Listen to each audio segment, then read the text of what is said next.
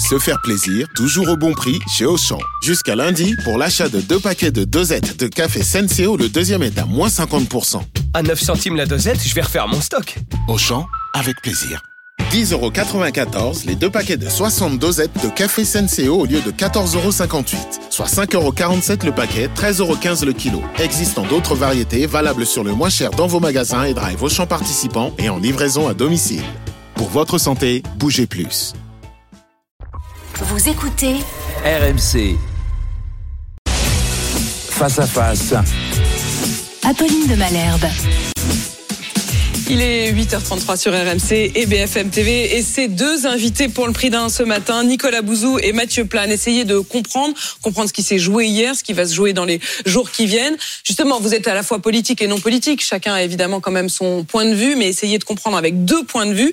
Un, si cette réforme, elle est vraiment urgente et nécessaire du point de vue économique et deux, si ces mobilisations, elles peuvent changer quelque chose. Alors, il y a d'un côté Mathieu Plane, bonjour. Vous êtes directeur adjoint du département analyse et prévision de l'Observatoire français des conjonctures économiques, l'OFCE. Je dirais que vous êtes plutôt social, tendance de gauche. Nicolas Bouzou, vous, vous êtes le directeur fondateur d'Asteres, société d'analyse économique et de conseil. Je dirais que vous êtes libéral. Est-ce que on est d'accord avec au moins ce décor posé?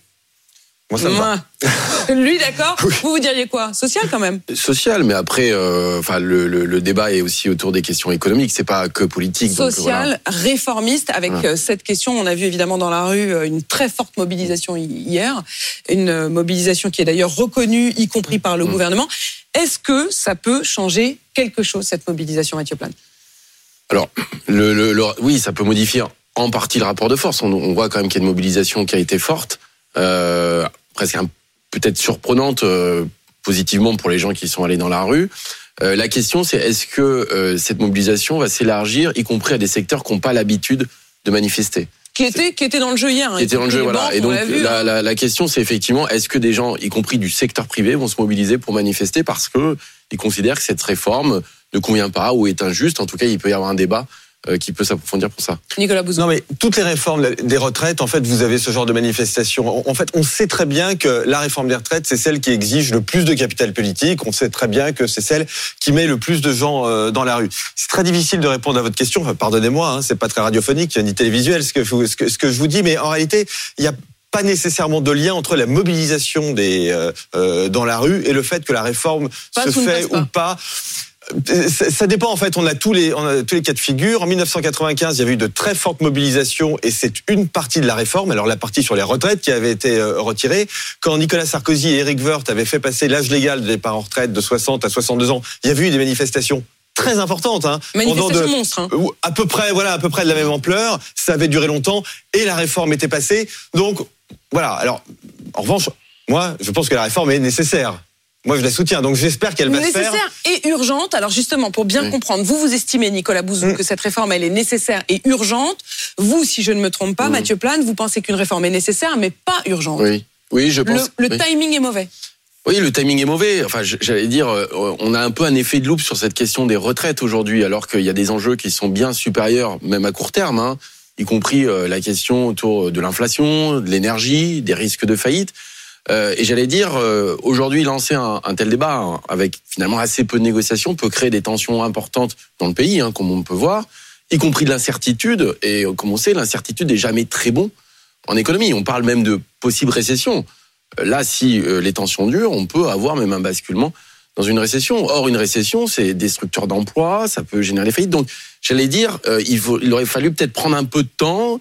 Euh, on sort de trois ans difficiles, crise Covid, crise énergétique, on a très peu de visibilité. Je trouve qu'on rajoute dans l'incertitude dans un moment qui est assez fragile où justement il faudrait peut-être pousser à ce que l'économie reparte, à la stabiliser, alors même qu'on est sur une réforme à l'horizon de 10 ans. Est-ce qu'il y a urgence à le faire aujourd'hui dans un moment aussi Le pays est exsangue. Non, mais ce que nous dit l'analyse économique, ce que nous disent l'analyse économique et l'analyse politique, c'est qu'il vaut mieux faire les réformes quand les choses vont bien, parce que les réformes, c'est Bah, compliqué, peut ça demande du capital bien, politique, etc. Non, mais c'est ce que nous dit l'analyse. Oui, mais euh, justement, la vie, c'est pas l'analyse. C'est-à-dire que, en fait, ce que l'on voit dans la vie réelle, c'est qu'on fait des réformes quand elles doivent être, faites, et c'est rarement le bon, euh, le bon moment. Mais je crois que cette réforme des retraites, en fait, elle est assez mal présentée. C'est-à-dire que on la présente comme étant une réforme financières pour équilibrer euh, le- Les comptes. le- le- les comptes, le, le système des retraites. Ce qui, à mon avis, est parfaitement légitime et il faut le faire. Mais je crois qu'il y a une autre dimension qui est très importante. C'est que cette réforme des retraites, elle est faite aussi pour que nous soyons plus nombreux à travailler. Et ça, c'est très important parce que être plus nombreux à travailler, c'est enrichir le pays, c'est augmenter le revenu national du pays. Et on a besoin de ressources ces prochaines années. On a besoin de ressources à investir dans la transition énergétique et dans la transition écologique. On a besoin de ressources à mettre dans l'éducation, dans la justice, dans l'armée. On a énormément de choses à financer. On a un contrat social qui est coûteux. Et donc, nous avons besoin, pour financer ces dépenses, d'augmenter la quantité de travail dans l'économie. Et je pense que c'est aussi à ça que doit servir cette réforme des retraites. Et ça, je pense sur le fond que c'est urgent. Mathieu Alors là, je vais vous surprendre, mais je suis d'accord avec euh, Nicolas Bouzou. Hein, C'est-à-dire que clairement, on a besoin de plus de travail, de plus de ressources. La question, c'est est-ce que justement ces ressources, elles vont venir mécaniquement ou est-ce qu'elles sont générées par l'activité supplémentaire? C'est-à-dire qu'il faut des créations d'emplois. Or, cette réforme-là, qui d'ailleurs amène même des gens à travailler jusqu'à 44 ans, hein, ce qui pose la question même de la justice sociale entre ceux qui travaillent en 44 43 annuités, hein. alors que 44. Alors c'est, moi je pense qu'il y a quand même cette question aussi du financement et de son équilibre. Mais la question c'est comment on accompagne tous ces seniors. On a un choc démographique majeur dans les dix prochaines années, et donc comment on absorbe dans les entreprises l'ensemble de ces seniors. On aura potentiellement un million de seniors actifs Mm. supplémentaires dans les dix prochaines années, et on n'a pas commencé à parler même de ça. C'est-à-dire comment les entreprises vont faire pour les garder sans les basculer au chômage, Oui, parce en ayant on- des arrêts maladie. même- on peut quand Parce même que, revenir juste- sur euh, l'un des arguments du gouvernement qui est de dire on va mettre en place un index senior. C'est-à-dire qu'en gros, ce sera un peu le name and shame, comme on dit aux États-Unis. Les entreprises qui n'ont pas suffisamment de seniors ou qui ne gardent pas suffisamment de seniors, bah, leurs noms seront euh, pointés du doigt. Est-ce que, franchement, ça suffit? Est-ce que est-ce que c'est à la hauteur de l'enjeu? Non, non, ça suffit pas. En, en fait, il y a, y deux choses quand on n'y a regarde l'emploi des. que s'ils n'emploient pas suffisamment de seniors, Oui, oui. Non, non, il n'y mais- aura pas de sanctions. Les entreprises, à part qu'on leur dise bah c'est pas bien, ça suffit. Oui, tout. alors euh, je suis pas sûr que ce soit à l'État de mettre en place des sanctions pour que euh, les, les entreprises euh, recrutent des seniors. Mais je voudrais vous dire quelque chose euh, sur cette question des, des, des seniors. En effet, il est absolument indispensable que cette réforme elle s'accompagne d'une hausse de l'emploi des seniors. Je dirais même, c'est le message que j'ai essayé de faire passer, elle, elle doit être faite pour ça. Donc les, les deux aspects doivent être traités en même temps. Mais en réalité, il y a deux catégories de seniors. Pardonnez-moi, hein, je, je schématise un, un peu. Mais il y a les seniors qui euh, ont toujours travaillé, qui sont cadres, qui sont dans les grandes entreprises, et eux, qu'on euh, euh, repousse l'âge légal des retraites, en fait, ils vont rester dans l'entreprise, donc ça change pas grand-chose, si vous voulez. En revanche, il y a une partie des travailleurs qui sont qui font des, des travaux manuels, qui font des travaux usants, qui sont fatigués. Et, et c'est là, en effet, qu'on doit avoir une stratégie et que les partenaires sociaux doivent articuler une stratégie. Alors euh, entre eux, hein, parce que c'est quand même le rôle aussi euh, des syndicats de salariés et du patronat de regarder ce genre de choses. Et ça peut être fait, bien évidemment, avec les pouvoirs publics. Et là, ce sont des questions de santé, de santé au travail, des questions de formation sur lesquelles, en effet, en France, on n'est pas à niveau. Donc là, il y a une politique publique euh, à mettre en œuvre pour arriver à l'effet que C'est pas à la hauteur. Qu'est-ce qu'on aurait pu faire de mieux sur cette- Alors- cet emploi des seniors dans les propositions, Mathieu Plane Je, je pense qu'il aurait fallu d'abord euh, certainement diffuser un peu plus cet euh, allongement, en tout cas, de durée de cotisation. Alors, on le passe aujourd'hui à 43 ans, mais le report de l'âge légal va être assez rapide. Hein. Dès l'année prochaine, hein, pour ceux qui l'année prochaine, partir l'année Je, prochaine je- à la je retraite, rappelle que le, oui, ils auront trois mois de plus. Je rappelle que le, le financement tient si on arrive aussi à 4,5% de taux de chômage à l'horizon de 10 ans. On est à 7,5. Hein, ça veut dire qu'on a un million de chômeurs en moins, ce qui va aussi créer des excédents d'ailleurs significatifs du côté de l'assurance chômage. hein. C'est une question qu'on va pouvoir se poser. Aujourd'hui, on a déjà 4 milliards d'excédents avec euh, 7,5% de taux de chômage. Si on a 4,5, on aura plus de 10 milliards d'excédents. Donc ça pourrait même poser la question de est-ce qu'on peut recycler ces excédents dans le déficit de l'assurance chômage? Et même le Trésor l'a montré, c'est-à-dire que quand on recule d'un an euh, l'âge légal, en gros, on a 60% des seniors qui sont maintenus dans l'emploi, il y en a 40% qui passent dans l'inactivité ou le chômage. Donc c'est pas mécanique. Alors- et donc je pense qu'il n'y a pas eu ce travail auprès des entreprises et avec les seniors de savoir comment elles pourront absorber, y compris pour des questions de compétitivité. Hein. Mais justement, c'est extrêmement important. C'est là, c'est là, messieurs. Je rappelle pour ceux qui nous rejoignent que à 8h41 sur RMC et BFM TV, on a deux invités, deux économistes, Nicolas Bouzou et Mathieu Plane. Euh, S'il y a bien un point sur lequel j'aimerais bien entendre le point de vue des économistes, c'est la question de, des sous et de l'urgence aussi. Mm. Économique. Et là-dessus, il y a ce fameux corps. Tout le monde nous parle du corps et chacun veut y lire ce qu'il a envie de lire. C'est-à-dire que ceux qui sont favorables à la réforme nous disent depuis un mois, bah regardez, le corps nous dit qu'il y a urgence, qu'on va être en déficit et que donc il faut absolument réformer les retraites. Et ceux qui sont contre cette réforme euh, du, des retraites nous disent à l'inverse, bah non, le corps nous dit bien que les choses sont plus compliquées. C'est le cas de Jean-Luc Mélenchon par exemple hier. Jean-Luc Mélenchon qui était euh, en manifestation et qui lui euh, disait mais au fond non, il n'y a absolument pas de problème d'urgence et de déficit. Alors il y a le président du corps qui lui-même s'est exprimé hier. Il était en audition devant les parlementaires. Et au fond, il ne répond pas à cette question. Il dit il y a quatre hypothèses, il y a des scénarios hauts, il y a des scénarios bas, et il dit qu'en gros le gouvernement a choisi le scénario du pire pour justifier sa réforme. C'est comme ça que j'ai entendu Non, bah, Nicolas Bouzou. Bah, Enfin, déjà, il y a des scénarios hauts et des scénarios, et des scénarios bas, mais tous les scénarios donnent un régime de retraite en déficit. Euh, donc, alors après, en effet, c'est très difficile de prévoir la démographie. J'entends bien, mais il n'y a aucune raison que le régime de retraite soit en déficit. Et puis ce régime de retraite, me semble-t-il, les Français y sont très attachés, et donc il faut le protéger. Ça fait partie de notre contrat social. Donc il n'y a aucune raison de laisser dériver les déficits. Si on essaie de faire ce genre de réforme, c'est bien pour protéger le régime des retraites, c'est pour essayer de faire en sorte qu'il ne soit pas en difficulté. Donc oui, je pense qu'il y a absolue nécessité de faire cette réforme. Ensuite, on peut discuter, et je sais que c'est un débat d'ailleurs entre euh, Mathieu Plan et moi, on peut euh, discuter sur la façon dont on finance ce, ce déficit. Parce que je vais être tout à fait honnête avec vous, on pourrait dire on augmente les cotisations des entreprises. J'y suis défavorable pour de multiples raisons. Mais on peut avoir ce débat. En revanche, dire que la réforme est pas urgente et qu'il faut pas la faire, ça, ça me paraît à côté de la plaque. Le, le- non, je, je crois qu'il y a quand même un consensus sur le fait que dans les projections à l'horizon, on va dire de 2030, il y a un déficit attendu des régimes de retraite. Après, l'ampleur de ce déficit est complexe parce que ça dépend des scénarios de croissance, de productivité, de retour ou pas au plein emploi. Donc, on a beaucoup de paramètres euh, qui sont pas maîtrisés. Et puis, les chocs économiques qu'on maîtrise pas. C'est-à-dire qu'il aurait pu prévoir la crise Covid, la crise énergétique. Donc, on voit bien qu'on a assez peu de visibilité. Attention, Mais la si crise on- énergétique, on a reproché à Emmanuel Macron de dire qui aurait pu le prévoir. Voilà. Mais- oui, non, mais tout à fait. Au, Le- moins, au moins du lui, point de vue la, la crise écologique. et de la crise écologique, ce qui n'était pas il pareil. y a des choses qu'on peut prévoir. La crise écologique, on la prévoit depuis longtemps. La crise énergétique et la guerre en Ukraine, c'était Mm. plus compliqué. Euh, et donc c'est vrai que ces paramètres-là, on voit que ça devient extrêmement technique. Et que d'ailleurs, Emmanuel Macron, en 2017, n'avait pas prévu, quand il avait sa première réforme, était pas du tout une réforme paramétrique, c'était une réforme de structure. Il ne voulait pas, dans- toucher à l'âge de Mm. départ, Il à n'avait l'âge pas de légal question de départ. budgétaire. Il estimait même d'ailleurs que ce serait injuste de Exactement. toucher à l'âge. Exactement. Et donc, on est basculé d'une réforme structurelle de régime universel, régime emploi, à une réforme purement paramétrique et budgétaire.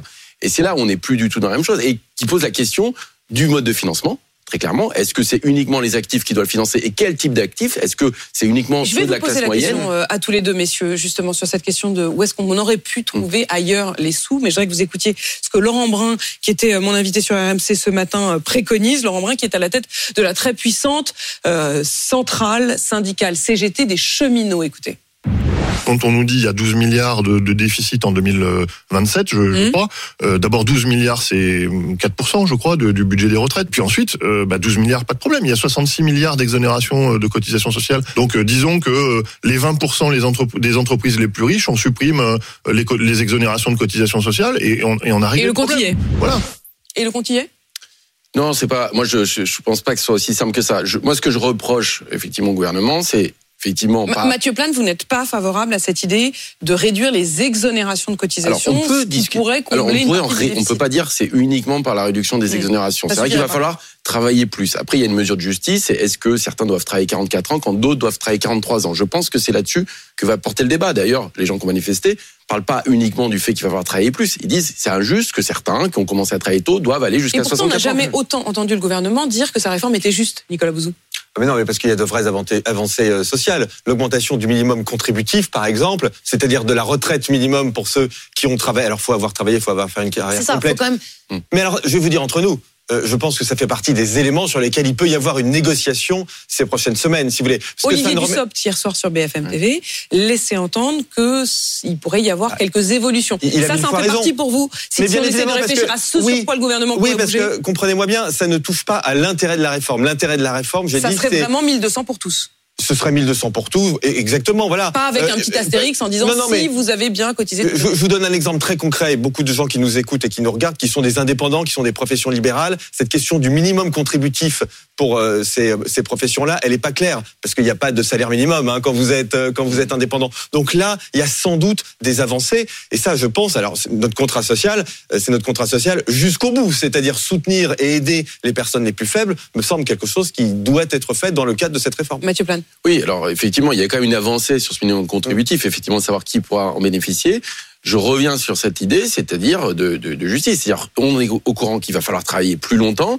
Moi, je pense que la considération importante et sur laquelle le gouvernement va devoir travailler, c'est est-ce que effectivement des gens qui ont commencé à travailler plus jeunes, même y a les carrières longues, devront faire 44 ans pour avoir leur retraite, alors même qu'ils souhaiteraient partir avant. C'est-à-dire que la philosophie même pourrait dire effectivement si une personne fait le choix de travailler moins longtemps et aura une retraite plus faible, on peut l'accepter. C'était en tout cas l'idée de départ de il y, a quand même, il y a quand même aussi une nouveauté depuis hier et depuis cette très forte euh, mobilisation, c'est que ça galvanise aussi non seulement les syndicats qui n'hésitent pas désormais à parler d'actions, y compris Mm. euh, d'actions que certains considèrent antidémocratiques. Je pense notamment aux coupures d'électricité revendiquées par la CGT hier dans certains départements, comme l'Essonne par exemple, pour faire la démonstration qu'ils sont aux manettes. Euh, ça, ça pourrait se multiplier. Il y a quand même un peu deux France l'une contre l'autre euh, qui, qui, se, Non. qui se jouent là quand même, Nicolas. Enfin, pardonnez-moi, mais ce qui, est inter- ce qui est interdit par la loi ne doit pas être fait ça doit être sanctionné par la loi. Donc ça, pour moi, il n'y a, pas de- il y a pas de débat, si vous voulez. Non, ce que j'observe... Oui, mais s'il y a un rapport de force, et le rapport Non, de mais force, attendez, c'est s'il y a un rapport de force, il doit se faire dans le cadre de la loi. Va commencer à aller couper euh, l'électricité chez les uns et les autres. Qu'il y ait des manifestations, des protestations, ça c'est parfaitement légitime. On est un état de droit, c'est parfaitement normal qu'il y a plus d'un million de personnes, il n'y a aucun problème. Mais quand même, les choses doivent se faire dans ce cadre-là. Est-ce que vous me permettez, en, en 20 secondes, d'ajouter euh, quelque chose? Euh, moi, il y a quelque- quand même quelque chose qui me frappe, c'est qu'on fait comme si travailler plus, c'était quelque chose d'absolument invraisemblable. Moi, je ne pense pas que ce soit grave pour un très grand nombre de nos concitoyens de travailler plus. Je pense même que c'est bien. Alors, bien évidemment, il y a des professions qui sont très difficiles, il y a des professions qui sont pénibles, Et il y a des carrières être- longues, mais il y a des dispositifs. On peut les améliorer. La question de la pénibilité, par exemple, euh, elle est prise en compte en France, mais c'est peut-être pas suffisant, etc. Donc là, il y a des choses à améliorer. Mais pardonnez-moi de vous le dire comme je le pense. Je pense que travailler plus pour la majorité de nos concitoyens, c'est pas grave, c'est bien. C'est alors pour une majorité, le truc c'est quand même que la majorité des Français aujourd'hui sont contre cette réforme. Euh, Oui. Ah, mais j'ai le droit de pas être d'accord. hein. Non, non, je, je- voilà, parce Oui, que mais vous pouvez pas dire du coup que pour une majorité, c'est accueilli comme une Non, non, nouvelle. non, non, puisque- non, non, ce que je veux dire, c'est que Ce c'est pas grave. sondages Non, ce que je veux le dire, c'est que le travail n'est pas quelque chose de négatif en, en- en soi. C'est le message aussi que au je veux faire travail et la passer. question du C'est rapport au Exactement. travail. Non, ça, ça- je pense que ça, dépend du rapport au travail, ça dépend de la qualité du travail, du type de travail, de savoir à quel âge vous avez commencé à travailler, de l'usure au travail. Donc il y a, il y a plein de plein de paramètres. Moi, ce que je reproche aussi là-dessus, c'est que et d'ailleurs en 2019, il y a eu ces avancées qui étaient quand même intéressantes, c'était d'avoir une conférence de financement. C'est-à-dire de discuter les modalités de financement qui devaient effectivement payer. Est-ce que c'est les actifs pour les retraités? Est-ce qu'il doit y avoir une participation des retraités? Est-ce que les, Les retraités entreprises les plus, les plus fortunés, Voilà, vous estimez ces- qu'ils auraient pu alors, on- participer on- aussi il aurait fallu discuter. Hmm. Au moins Là, le discuter. Aujourd'hui, on a une inflation qui était en 2022, qui était proche de 6%. On a une réindexation des retraites qui était importante. Les salaires ont moins augmenté. Alors, c'est exceptionnel, mais ont moins augmenté que les retraites. Donc, si vous voulez, dans ce contexte-là qui est très inflationniste, où les salaires augmentent moins vite que l'inflation, il est compliqué de demander aux actifs, notamment qu'on travaille, commence à travailler plus jeune, de travailler plus Alors longtemps. certains, et notamment du côté des politiques qui soutiennent euh, les euh, syndicats, estiment aussi qu'une autre euh, des solutions, ce serait de taxer les plus riches. C'est la thèse notamment d'Oxfam. Et les plus riches qui sont même pointés du doigt aujourd'hui comme une forme d'opposition entre euh, les milliardaires et euh, les moins riches. Je disais tout à l'heure que Philippe Martinez avait même invité la CGT Énergie à aller couper le courant des plus riches. Et la patronne d'Europe Écologie Les Verts, elle dit même, en fait, on veut pas de milliardaires, on veut pas de Puisqu'on nous demande qu'est-ce qu'on propose, on va vous proposer quelque chose. Nous revendiquons que nous ne voulons plus en France de milliardaires. Nous, nous voulons une France sans milliardaires. Sérieusement, à quoi ça sert un milliardaire? Ce ne sont pas des talents, ce sont des vampires, ce ne sont pas des génies, ce sont des égoïstes. Les milliardaires sont des vampires. Une France sans milliardaires, est-ce que c'est souhaitable? J'imagine que vous n'êtes pas tout à fait d'accord. Eh, moi, des milliardaires, j'en veux. Je veux des gens qui réussissent. Nicolas Bouzou veut des Oui. milliardaires. Ah oui, oui. Je veux. Ce que je veux pas, c'est des pauvres. Ah, mais des milliardaires, j'en veux. Et je veux des gens qui réussissent. Et je veux qu'ils soient bien en France. Moi, je pense que les grandes entreprises, je pense qu'LVMH, c'est une réussite absolument formidable. Quant au fait de dire on va taxer le patrimoine des riches pour financer les retraites, le patrimoine des riches, il dépend de leur, capi- de, de leur capital boursier. Ça voudrait dire qu'on finance les retraites par, au fond, la spéculation sur les marchés financiers. C'est pas la façon dont je vois la sécurisation du financement de notre système de Haro retraite. sur les riches, est-ce qu'on n'est pas en train de, de se retrouver, euh, Mathieu Plane, dans une, dans une société aussi euh, euh, à la fois inégalitaire mais très opposée? Oui, conflictuel. Euh, alors effectivement, c'est un peu la martingale, hein, taxer les milliardaires à chaque fois, mais on voit qu'on va avoir besoin de ressources fiscales pour d'autres choses que les retraites. Oui. C'est pour ça qu'on fait un effet zoom sur les retraites. Vous vous mais- dites oui, il faut les taxer, mais, pas mais, forcément mais pour sur la transition pas énergétique, ça va être bien plus, bien supérieur. Sur les questions de santé, de relocalisation industrielle, on va avoir des besoins qui sont phénoménaux, bien supérieurs à ceux des retraites. Et là, il va falloir avoir des ressources fiscales. Donc la question, effectivement des gros patrimoines, des plus riches, bah, à la participation collective de certains financements va se poser. Euh, mais effectivement, aujourd'hui, on est dans ce- cette phase conflictuelle qui est dure. C'est qu'on a plutôt des baisses de pouvoir d'achat, on a plutôt des questions sociales qui sont on va dire un peu tendues et finalement des valorisations patrimoniales très élevées. Je voudrais qu'on très je élevés. voudrais qu'on s'arrête euh, sur ce point. Euh, Nicolas Bouzou, Mathieu Plane, tous les deux, comment vous voyez les semaines qui viennent? Est-ce que la tension sociale, est-ce que la mobilisation peut être encore plus importante? Est-ce qu'il peut y avoir un rapport de force qui dure? Nicolas Bouzou Oui, je, je pense que ce sera difficile. Je pense que le rapport de force durera. Et je pense que la réforme euh, se fera. Il y, a une majorité, il y aura sans doute une majorité à l'Assemblée Ce que je veux dire, nationale. c'est qu'à la fin, c'est quand même le Et gouvernement donc, qui gagne. et donc, je pense qu'elle se fera. Et je le souhaite. Et Mathieu Plane? Moi, je pense qu'effectivement, ça passera au gouvernement, mais euh, pardon, à l'Assemblée.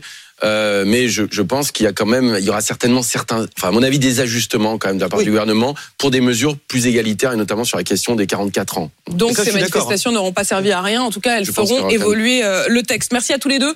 On y voit plus clair du coup euh, ce matin. Nicolas Bouzou, Mathieu Plane, Nicolas Bouzou d'Asterès, Mathieu Plane de l'OFCE. Merci à tous les deux. Il est 8h53 sur RMC BFM TV.